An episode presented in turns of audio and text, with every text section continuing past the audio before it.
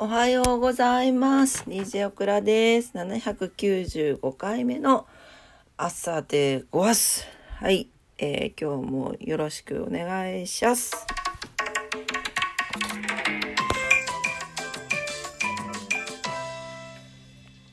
はい、今日は11月2日木曜日の朝でございます。改めましておはようございます。えー昨日は、えー疲れてぐっすり寝てしまって起きたら夜中の2時半ではい、えーわけのわからない夢を見て怖かったんですよ。なんか知らない女の人が来て死んだおばあちゃんが怒ってるって言うんですよなんで怒ってるのかわかんないんだけどね。というわけでまああるのかもしれません。うん。あの仏壇を置いてる部屋を子猫部屋にしててそこがちょっと散らかりまくっているのでなんかもしかしたらそういうので起こってるのかもしれないですね。はい、えー今日は休みでねゆっくり起きました。えーっとお天気からいきたいと思います。すいませんねもう10時過ぎてますけれども。はい、えー福岡市のお天気からいきます。今日は晴れていいお天気になりそうです。というかもう夏日マークが出ております。最高気温が27度最低気温14度ということでいきなりプラス2度上がってます明日もねこのお天気続きそうです朝晩の気温差に気をつけてお過ごしくださいはい、糸島です。糸島晴れ、最高気温27度、最低気温12度、昨日よりプラス2度上がっております。はい、糸島も暑くなりそうですね。東京に行きます。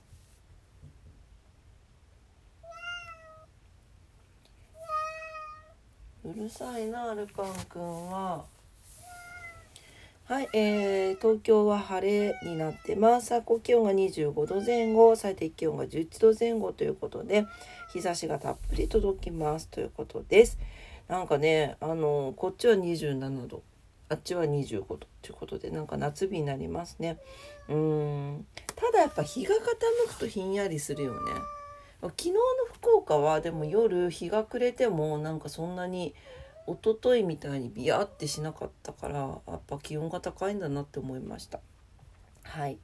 まああのお天気いい日続きますけれどもなんかね気温差も続きます。引き続き体調管理も気をつけてお過ごしください。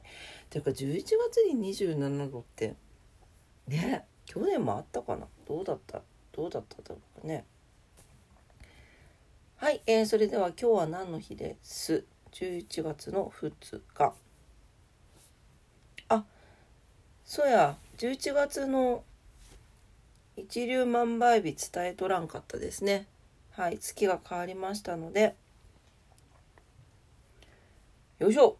はい11月は11日12日23日24日の4日間になっております。えっ、とその中でもうーんそうだな。大安とかが重なる日はないね。うん。ない。ちなみに先の話になるんだが12月はですね一粒万倍日が、えー、と 7, 7, 7, 7日あるんですよ。で一番最後の31日の日曜日が大安で一粒万倍日。なんかすごいいい終わり方してくれるじゃないって感じじゃない？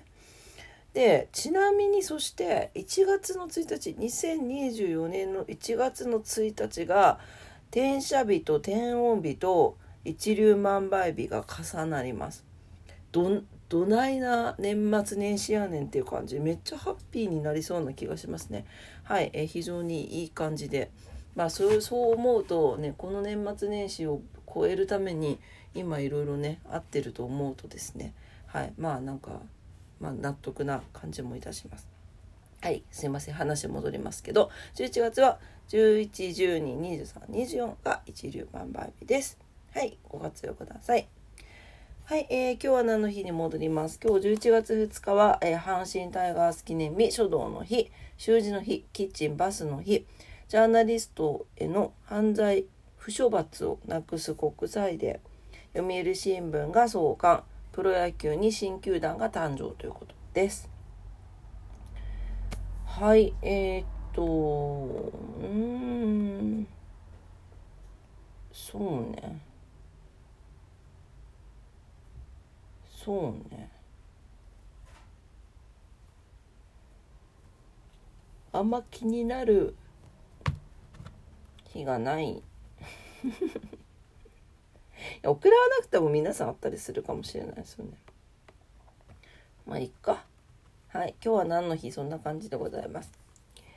はい。それでは久々のえー、っと今日の人物。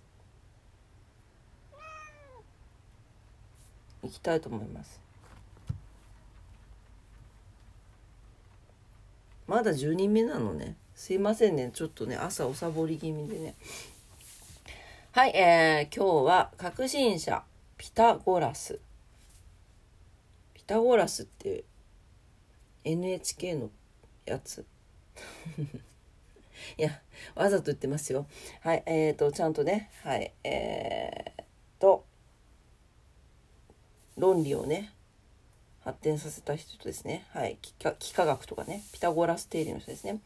はい。えー、万物はか、えー、数なり。えー、ピタゴラスは、えー、古代ギリシアで宗教結社を創設しました。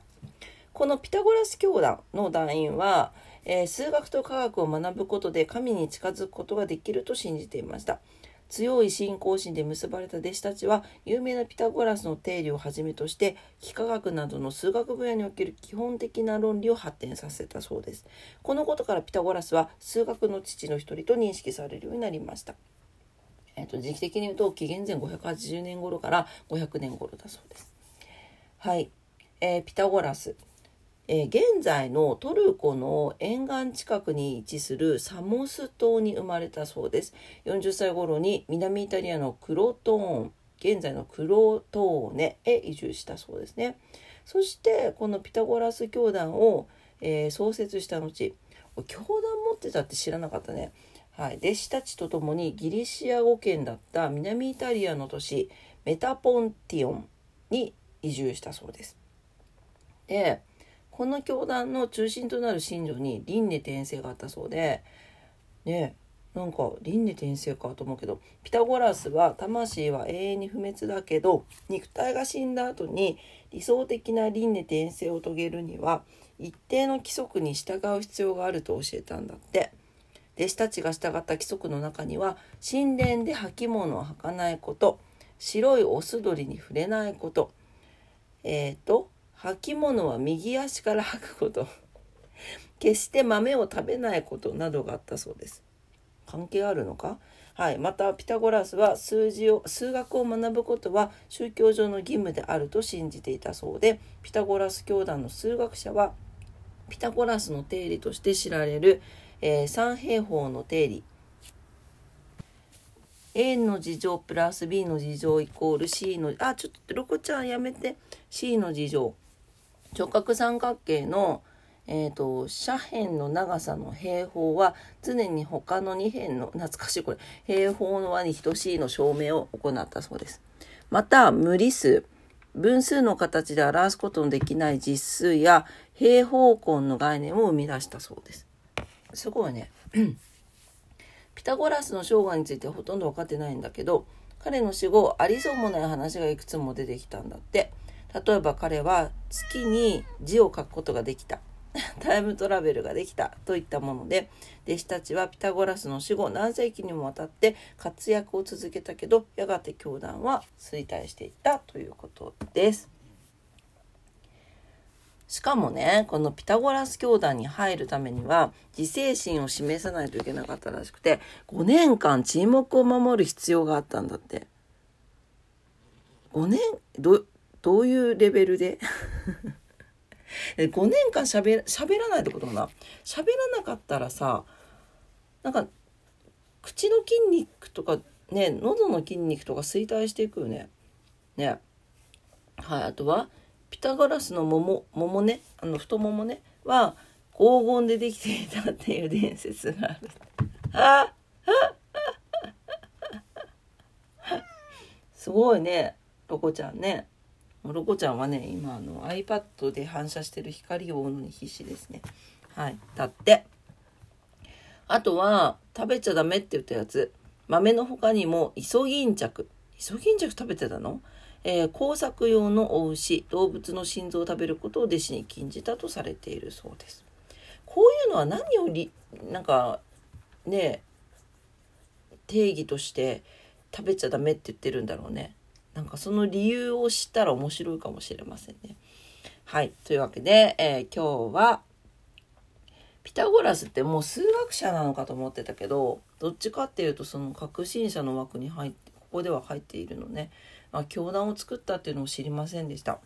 はい、えー、今日の人物、えー、ピタゴラスでございました。面白いよね。紀元前の話。はい。というわけで今日も朝のクラジオを聞いてくださってありがとうございました。11月始まってね、もう2日経っちゃった。早いんだけど。ね。はい。えー、今日も皆様にとって、あ、とか明日から連休なのよね、世の中ね。ね。はい。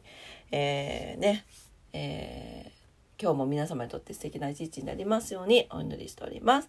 というわけで今朝もありがとうございました。ロコちゃんがわさわさしてますけれども、はい、そんな横でいってらっしゃい。